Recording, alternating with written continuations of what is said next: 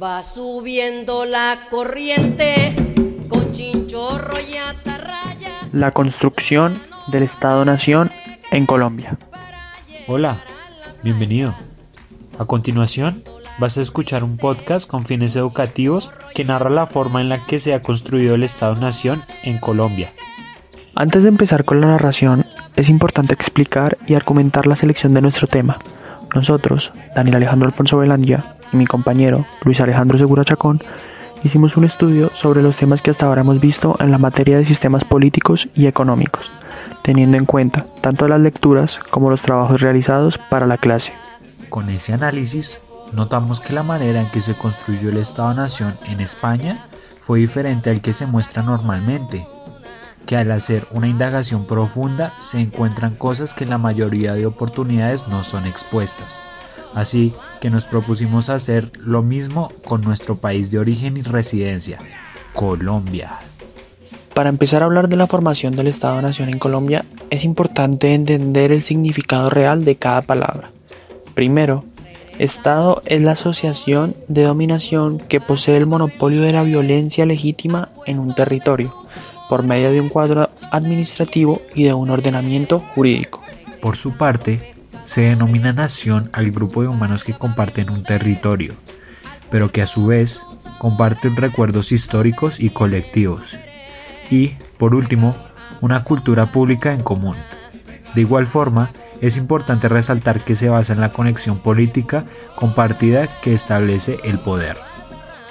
Los conceptos nombrados anteriormente son los más importantes, pero de ellos también se desprenden unos subconceptos que vamos a presentar a continuación. El primero es nacional o la identidad nacional, que se refiere a un grupo humano unido por un lenguaje, una religión, unas costumbres que los van llevando a la vinculación de una idea de organización política propia. Con el concepto y significado de identidad nacional se puede notar que está completamente vinculado con aspectos culturales y políticos, que forman como un sentido de pertenencia, que terminan actuando como un mecanismo integrador.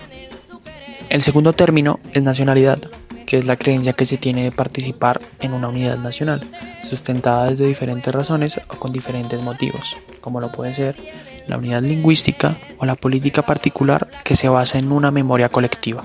Retomando uno de los conceptos principales, la nación tiene como referente especial y político una comunidad territorializada, un espacio limitado tanto geográfica como económicamente por la administración que tiene el Estado con su carácter político administrativo. En Colombia, los elementos identitarios, nacionalitarios y territoriales se juntan para formar un poder estatal que cumple la función de deliminar el territorio para organizar la vida y el espacio. La colonización española generó grandes cambios en el territorio que hoy conocemos como América.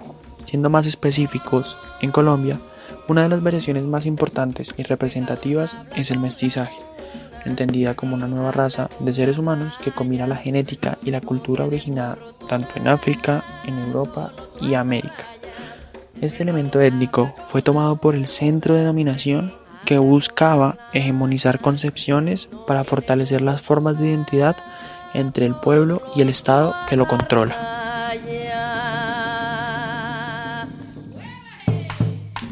De igual forma, acompañando el mestizaje se encuentran los ritos y símbolos que en el centro de dominación empiezan a imponer en el país para crear una conciencia común sobre el pasado y de esa forma dar un paso más para conseguir la consolidación del Estado Nacional. Con las ideas expuestas anteriormente, queda en evidencia que el pasado es una pieza clave para la construcción del Estado Nacional, así que debemos revisar mejor ese ayer colonial y usurpador.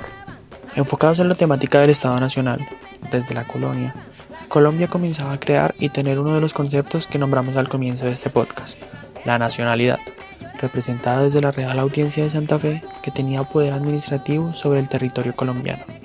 La importancia de esta institución radica en que, junto con la presidencia y el virreinato, sentaban las bases de la comunidad imaginada, la nación, tras mostrar una dependencia de un poder central que fortalece la constitución de una comunidad política nacional y fija la imagen de un territorio común por las rupturas que genera en las relaciones étnicas. Una de las partes más oscuras de este proceso es la forma en que veían la desaparición de lenguas indígenas y de los muiscas como una ventaja, ya que las personas que iban a habitar entonces ese territorio tendrían las tendencias españolas presentes, tanto como en la colonia y en la independencia. De igual forma buscaban vincular su nación. Pero, ¿de qué forma podría culminar con este proceso de interiorización de una ideología compartida? Esta culminación la buscaban mediante símbolos que se asociaran con las guerras de independencia, acompañada por los mitos laicos, las prácticas nacionales y la idealización de un territorio, que iba cambiando dependiendo del contexto y del impacto que se quería generar. Un ejemplo de ello es el símbolo de árbol de la libertad que se utilizó en su momento, y otro sería el planteamiento de noción de ciudadano propuesto con el fin de establecer una supuesta igualdad.